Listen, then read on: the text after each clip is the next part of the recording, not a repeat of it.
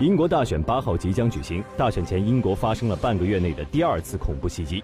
袭击造成七人死亡，四十八人受伤。警方表示，全部三名袭击者已被击毙。目前，英国当局把事件定性为恐怖袭击。特蕾莎梅说：“为了应对这样的恐怖袭击，是时候做出改变了，而重点就在于四个方面。”有分析认为，英国大选将至，英国政府的执行能力和稳定性遭极大冲击。接下来是登录九一八全球聚焦，欢迎继续收听收听。打开广播，了解世界。欢迎朋友们继续来锁定关注正在为您直播的国际新闻栏目，登录九一八。本栏目由长安福特冠名播出。接下来的时间，把目光投向英国。我们知道，在刚刚过去的这个周末，英国又发生了恐怖袭击事件。英国伦敦市伦敦桥荷伯罗市场。当地时间三号晚上发生恐怖袭击事件，英国政府四号决定，六号上午的十一点，也就是北京时间明天下午的六点钟，英国全国将会哀悼这一恐袭中的死难者。我们首先来回顾一下整个的袭击的情况。当地时间三号晚上，横跨泰晤士河的伦敦桥上，一辆白色的货车以大约八十公里的时速冲上了人行道，撞向桥上的人群。货车随后继续行驶到附近的博罗美食市场，三名男子下车之后持刀疯狂地刺向行人，并且闯入周边建筑内行凶。有的人被伤到了胸部，有的人是惨遭割喉。袭击者在作案期间曾经高呼：“这是为了真主而做的。”英国警方的拆弹小组随后赶到现场，英国空军特别部队出动了直升机，在伦敦桥附近配合搜捕行动。现场传出了密集的枪声，而警方在现场击毙了三名袭击者。英国媒体公布的一张照片上显示，有两人躺在博乐市场附近的街道上，腰上缠着一圈疑似炸药桶的物品。警方随后证实，三名嫌疑人当时身穿假的炸弹背心，目的呢是为了制造恐慌。截止到目前，这一次恐袭已经造成了七人遇难，其中包括一名法国公民和一名加拿大公民。另外有四十八名伤者，当中有三十六人还正在医院接受救治，其中二十一人伤势严重。目前还没有中国公民在此次袭击当中伤亡的消息。而根据稍前的消息，极端组织宣称制造了三号的伦敦恐袭，但是有分析称，这个组织目前不能够提供任何证据证明和此案有关系。有关整个恐袭事件，我们来回顾一下现场的目击者在现场所观察到的情况，来听一下。这是其中的一名目击者，他说：“我看到嫌犯把所有东西都砸到地上，就这样手里拿着刀，把桌子上所有东西都扫到地上。我逃了出来，只记得这些。”这位目击者说：“我都不知道他们怎么出现的，他们就那样拿刀刺人，很多人在跑，身上带着血。”这位目击者说：“我们看到很多人从家里出来，有的甚至没有穿鞋，只穿睡衣。这真是一次让人心里受创的经历。”我们刚刚听到的是这次恐怖袭击现场的一些目击者他们的现场的感觉和所看到的情况。当地时间四号，伦敦警方召开新闻发布会。伦敦警察局的副局长、反恐部门的负责人马克罗利说：“警方确认没有其他的袭击者在逃，三名袭击者全部在恐怖袭击现场被击毙。”马克罗利说：“警方在首次接警之后八分钟之内就击毙了全部的三名袭击者，整个过程中八名警察总共是发射了五十发子弹。鉴于伦敦警察很少荷枪实弹，这个数量可以说是前所未有的。”但是他们的伤势没有大碍，已经是入院治疗。这是警察呢误伤的几名行人。我们看到呢，马克罗利带来的介绍，警方呢会对误伤事件进行独立调查。另外，他还表示，目前调查工作正在进行当中。伦敦警方的反恐部门正在和英国情报机构密切合作，对这起恐怖袭击进行彻底的调查。警方的调查目前已经取得了初步的进展，接下来仍然有大量的工作要做。我们来看一下英国警方在这次恐怖袭击事件发生之后，他们的调查的初步进展是什么？马克罗利，我们在三名袭击者身份调查方面取得很大进展。我们已经确认，在恐袭发生时，现场没有其他的犯罪嫌疑人。我们正在调查这三个人的关系网，调查有没有人协助他们进行作案。有关三名犯罪嫌疑人的身份，英国媒体报道，目前调查人员已经确认三名恐怖袭击嫌犯的身份，但是暂时应该不会正式的宣布。英国媒体透露呢，袭击者有地中海的血统，很可能就是英国本土的极端分子，而且从袭击手段来看，技术含量比较低，很可能是没有受到过恐怖组织的专业训练，而是受到恐怖思想的蛊惑。但是也不能够就此排除伊斯兰国极端组织的嫌疑。因为现在正值伊斯兰教的斋月，伊斯兰国极端组织向来是鼓动他的支持者们在这个时间期间发动袭击。英国广播公司也找到了其中一名袭击者的邻居，这名邻居说，这位袭击者大概是三年前搬到现在的住址，已婚，有两名子女。大约两年前，这名袭击者的思想变得非常的激进，邻居甚至担心，曾经打电话到当局进行反映，但是政府方面当时没有做出任何的回应和跟进。美国媒体的报道是这样的：说基地组织也是有嫌疑的，因为就在袭击发生的前几天，本拉登的儿子刚刚在网上号召组织的追随者向西方发动袭击。在对三名袭击者的关系网的调查当中，伦敦警方四号发表声明说，警方当天在伦敦东部的巴尔金地区进行了持续的搜查，逮捕了十二名和三号伦敦恐袭有关的犯罪嫌疑人。而伦敦警察局的副局长、反恐部门的负责人马克罗利也表示，未来一段时间，伦敦桥和博罗市场仍然是将维持着警戒状态。警方将会加强伦敦街面上的巡逻力度，并且在伦敦各个桥梁上也会采取更多的具体措施来保障民众的安全。各种大型活动的安保计划也会被重新的审查。刚刚我们关注到的是英国三号晚上。发生的恐怖袭击事件，目前呢，整个的大概的最新情况以及英国警方方面给出的调查结果。而整个事件发生之后，英国首相特蕾莎梅呢，第一时间从选举活动的地点赶回到了伦敦，并且在四号上午召开了紧急内阁安全会议。他在会议上是怎么说的？有怎样的言论？英国大选八号即将举行，大选前，英国发生了半个月内的第二次恐怖袭击，袭击造成七人死亡，四十八人受伤。警方表示，全部三名袭击者已被击毙。目前，英国当局把事件定性为恐怖袭击。特蕾莎梅说：“为了应对这样的恐怖袭击，是时候做出改变了，而重点就在于四个方面。”有分析认为，英国大选将至，英国政府的执行能力和稳定性遭极大冲击。接下来是登陆九一八全球聚焦，欢迎继续收听收听。欢迎继续回来，打开广播追踪国际，这里是正在为您直播的国际新闻栏目。登录九一八，本栏目由长安福特冠名播出。我们首先来回顾一下，在六月三号晚上英国发生的恐怖袭击事件。刚刚为大家介绍到了目前警方方面给出的最新的一个情况。接下来的时间，我们来看一下英国首相特蕾莎梅对于这个事件的第一时间的反应。袭击发生之后，英国首相特蕾莎梅从选举活动地直接赶回到了伦敦，并且在四号上午召开内阁紧急安全会议。四号，英国首相特蕾莎梅在唐宁街十号的首相府前发表讲话，他指出当前恐怖威胁的变化趋势和应对的措施。我们来听一下他对于趋势和措施是怎么说的。特蕾莎梅，我们面临的威胁出现了新的趋势，恐怖主义又滋生恐怖主义。现在不仅仅有那些经过常年策划和训练的恐怖袭击，不仅仅有那些被网络上的极端主义思想洗脑的独狼式的恐怖袭击，还有一些模仿犯罪并且手段残忍的袭击者。那么，为了应对这样的恐怖袭击的威胁，特蕾莎梅还说出了这样一句话：“她说是时候做出改变了。”有分析表示，这是特蕾莎梅向外界撂出的一句狠话，而重点的改变就在四个方面：第一，要挫败煽动仇恨的极端主义思想；第二，要通过国际合作和加强监管来防范极端主义思想在网络上的传播；第三是加大在伊拉克和叙利亚境内对极端组织的军事打击，以及在英国国内对极端主义思想的警惕和清除；第四点呢是随着恐怖威胁变得越来越复杂、零碎和隐蔽。反恐措施也应该随着升级，确保安全部门和警方有足够的力量来应对挑战。而在英国的国内，我们看到最大的在野党工党的领导人科尔宾稍早的时候形容这次事件残忍和令人震惊。他在社交网络上发推文，指那些受害人和他们的家人应该受到关注，并且感谢了救护人员。而伦敦市的市长。萨迪克汗谴责凶徒针对无辜的伦敦民众和游客发动袭击，呼吁民众要保持警惕。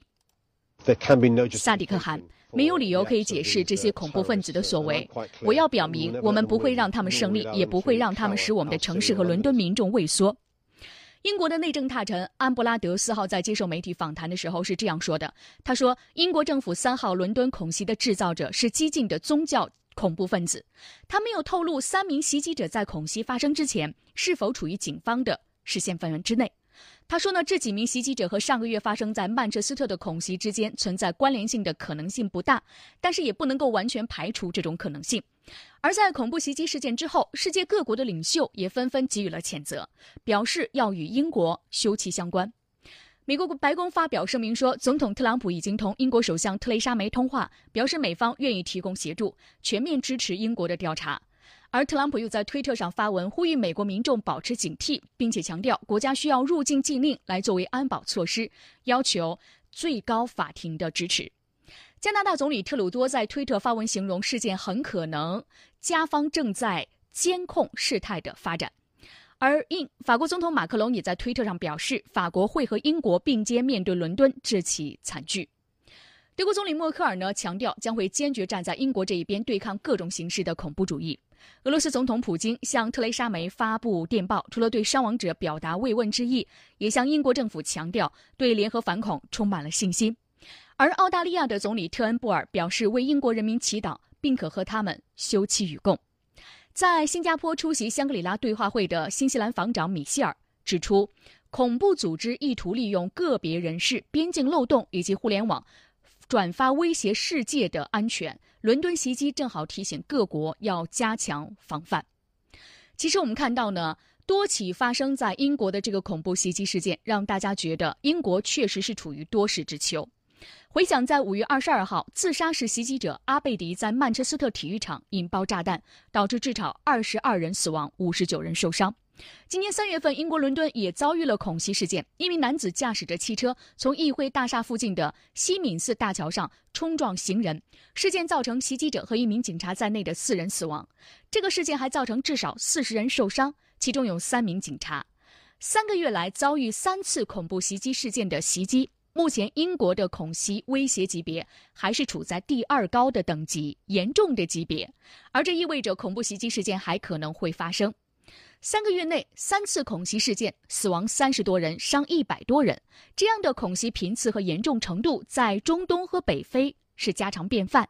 但是如果发生在英国这样的西方发达国家，性质就不一样了，全球都特别瞩目。为何英国近期频繁遭受恐怖袭击事件呢？英国到底是做了什么样的事情，又得罪了谁呢？首先，我们看一下时间上的因素。恐怖主义的扩散其实有一个过程，相对于德国和法国之外，英国要保守得多，他们接收难民的数量和力度都小得多，所以相对来说，在英国恐怖主义的力量增长比德国和法国要慢，这就是为何恐怖袭击事件会在法国先发生，然后在德国发生，最后在英国发生的这样一个原因所在。时间的顺序和政府的政策、国家的安保力量直接相关。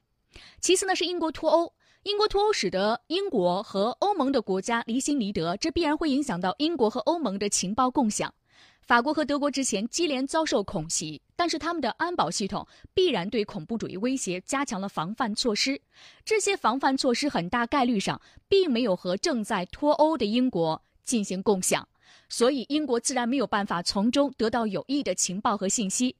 更何况，可能在欧盟政客的心中，英国乱一乱对于延缓脱欧。有好处，所以可能欧盟的其他成员国并不愿意和英国来共享有关恐怖主义的情报，所以英国脱欧对于英国的恐怖袭击的防范能力有较大的一个影响。再加上英国现在呢正在准备新一届的大选，国内的政局动荡，在恐怖分子的眼中，目前英国正处在弱势的一方，非常容易受到攻击。还有一个原因就是刚刚提到的英国提前举行大选。在英国加速推进脱欧的大背景下，提前大选必然加剧内部的政治博弈，也会影响到英国各个部门支持不同党派工作人员处理相关问题的态度。那这就不能够排除英国的情报机构或者是安保部门在处理恐袭情报和相关事务时有一个怠慢的现象。实际上呢，英国可能的确存在着这样的怠慢反恐情报的信息，因为在五月二十二号的恐怖袭击事件发生之后，美国的联邦调查当局曾经警告英国的情报机构军情五处，说萨勒曼阿贝迪隶属伊斯兰国的北非分支，并且正在策划在英国发动恐怖袭击事件。那么这个事件英国没有重视，而且还惹恼了英国，于是英国方面呢以影响案件调查为由，暂停和美方分享相关情报。甚至连首相特蕾莎梅都打算找美国总统特朗普说道说道，原因就是他认为这种信息会影响到英国大选的选情。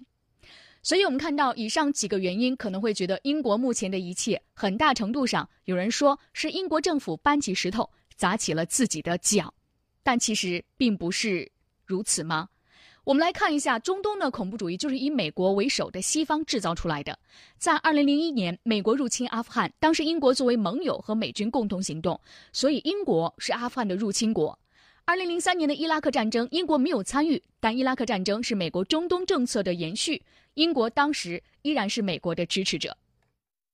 如今，伊斯兰国极端组织快速的发展壮大之后，反过来在全球制造恐怖袭击事件。英国现在的结果其实是过去一二十年时间，甚至是更长时间内逐渐埋下的一个苦果。有人说，现在可能只是刚刚爆发而已。此外呢，特朗普政府正式上台之后，英国首相特蕾莎梅成为首位拜访他的外国首脑。英美之间这种特殊盟友的关系，也使得英国成为极端分子当中的眼中钉。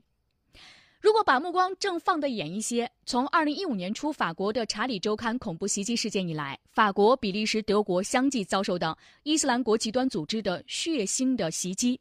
面对严峻的安全形势和巨大的反恐压力，反恐体系和能力走在欧洲前列，并且时刻保持反恐戒备的英国也没有能够逃脱。那这凸显了什么呢？这凸显了未来反恐斗争中的复杂性。对于全世界来说，恐袭阴影成为制造人类发展的一个新常态。它使得人们谈恐色变，也使得恐怖袭击高发地的民众的活地的成本大幅增加。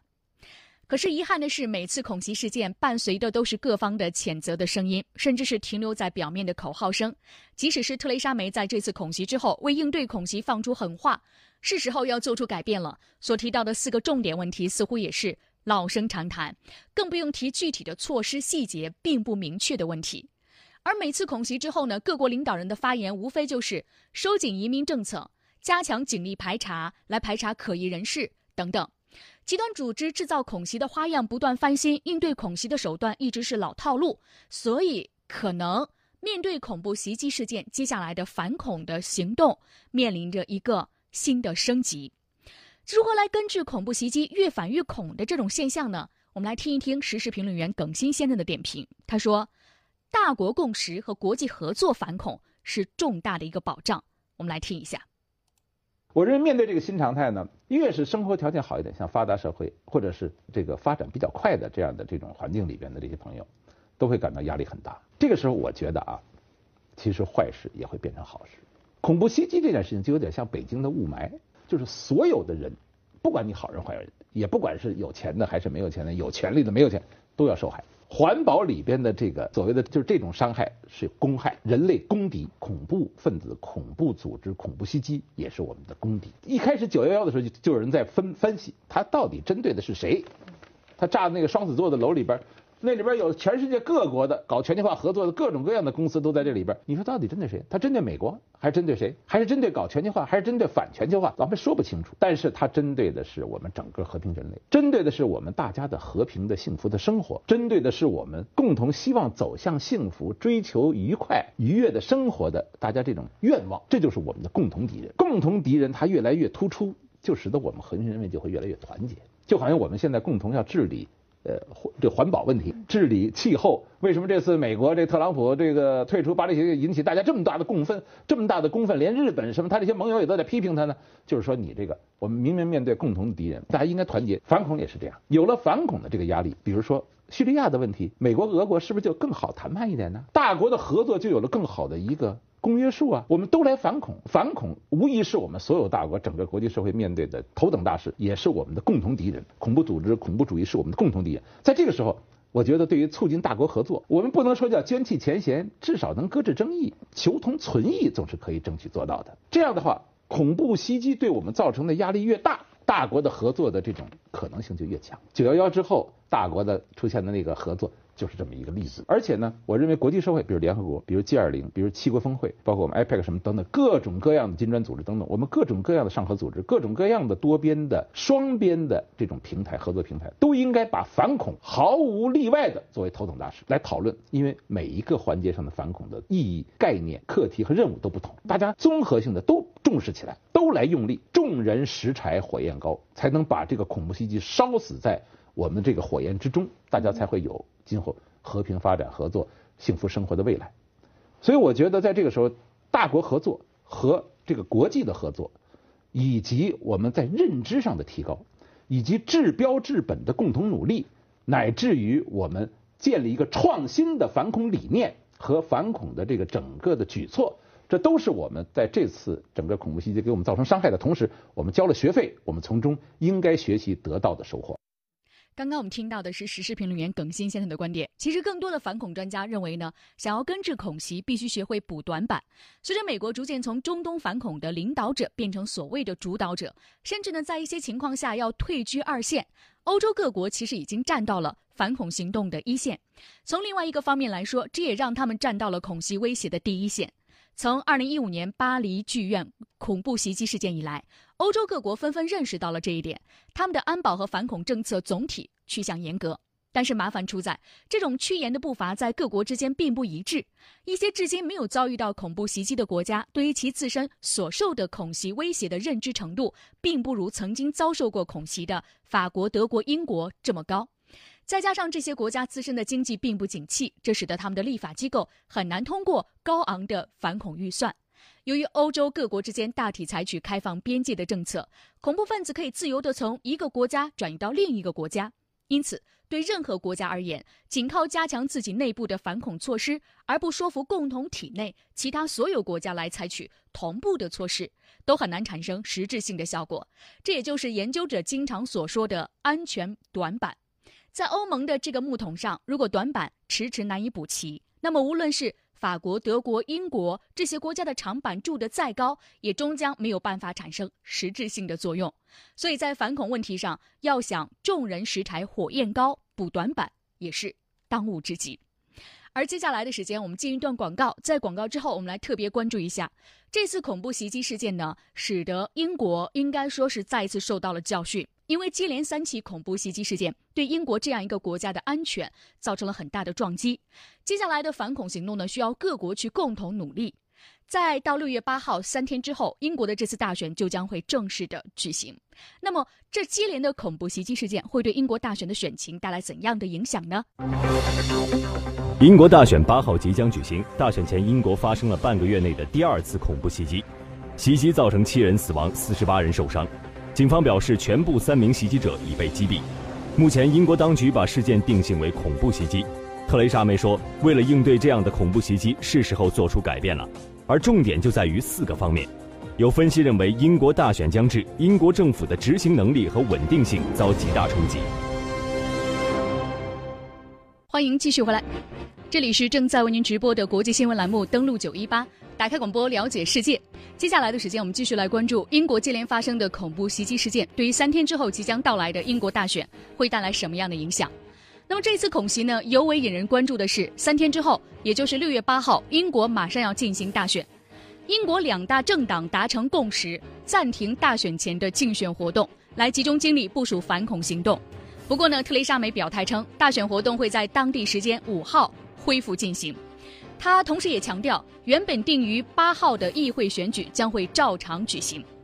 这次大选将会决定英国首相特蕾莎梅所在的保守党能否主宰今后的退欧进程。这也是特蕾莎梅提前打选的目的。她希望借此扩大保守党在议会的控制力，使得接下来的新政府能够更好的，而且是名正言顺的和欧盟进行退欧谈判。可是我们看到呢，在大选之前，由于接连发生的恐怖袭击事件，还有特蕾莎梅所给出的政策主张不那么受英国选民的欢迎，特蕾莎梅所领导的保守党的支持率已经不复此前的大比分二十个百分点的优势，仅仅领先反对党工党四个百分点，并且这个差距呢正在逐渐的缩小。不过，值得注意的是，民调的波动性似乎非常的大。美国媒体指出，这次民调是基于一周时间内对五万人的调查，因此呢，调查的结果可能存在很大的误差。而六月八号的大选结果呢，预计会在北京时间六月九号上午出炉。那么，这次恐袭事件会对英国的大选产生什么样的影响呢？我们来听两位的分析。时事评论员李伟，他认为恐袭事件其实呢。会对保守党不利。我们来听一下。这个恐怖袭击呢，对执政党保守党来说呢，可能有负面影响，因为大家觉得这个保守党的管制能力有问题，接二连三的发生恐怖袭击，你那么多情报人员干什么吃的，对吧？呃，现在局势这么乱，而且美国一直在提醒。呃，其实我们很早就听说，美国呼吁呢，美国的公民在今年夏天呢去欧洲要格外小心，因为欧洲可能要发发生一系列的恐怖袭击。证明美国的情报呢已经预警了，已经告诉大家了，但是英国的情报完全不知道。呃，像这个呃这回参加恐怖袭击的参与者之一的一个邻居，已经发现，呃，他这个邻居呢有一个异常的现象。而且有一些极端的做法儿，那么向警察和这个政府报告了以后呢，政府就任何跟进都没有。所以一方面，呃呃，政府英国政府觉得自己的警力不够；一方面呢，这群众主动举报呢，警察又不管。所以这里面就是有个呃管理的问题和协调的问题。其实呃有很多经验，我们中国人老爱说一个叫朝阳群众啊，叫反恐必须要发动全民的力量，就要发动群众的力量。发应发动这个朝阳群众的力量，这样的话呢，某些人的这个小举动呢，就是在公众的监督之下。如果单靠叫专业人士，单靠警察或者军人来反恐呢，这个是远远不够的。所以我觉得在这回这个反恐过程中，英国有两点哎应该注意，就是首先执政党在这个反恐的这个动员上。要动员全体老百姓一起来反恐，而不是紧急先于自己的这个专有力量。第二呢，就是保守党啊，这个保守党这回执政呢，呃，在马上就要大选了，星期四，我估计他的一些票会流失。一方面是留给工党，还有个留给第三者。嗯，我们再来听一听在当地的记者的观察。张颖博他在当地观察认为，恐袭事件对选情的影响似乎不太大。我们来听一下。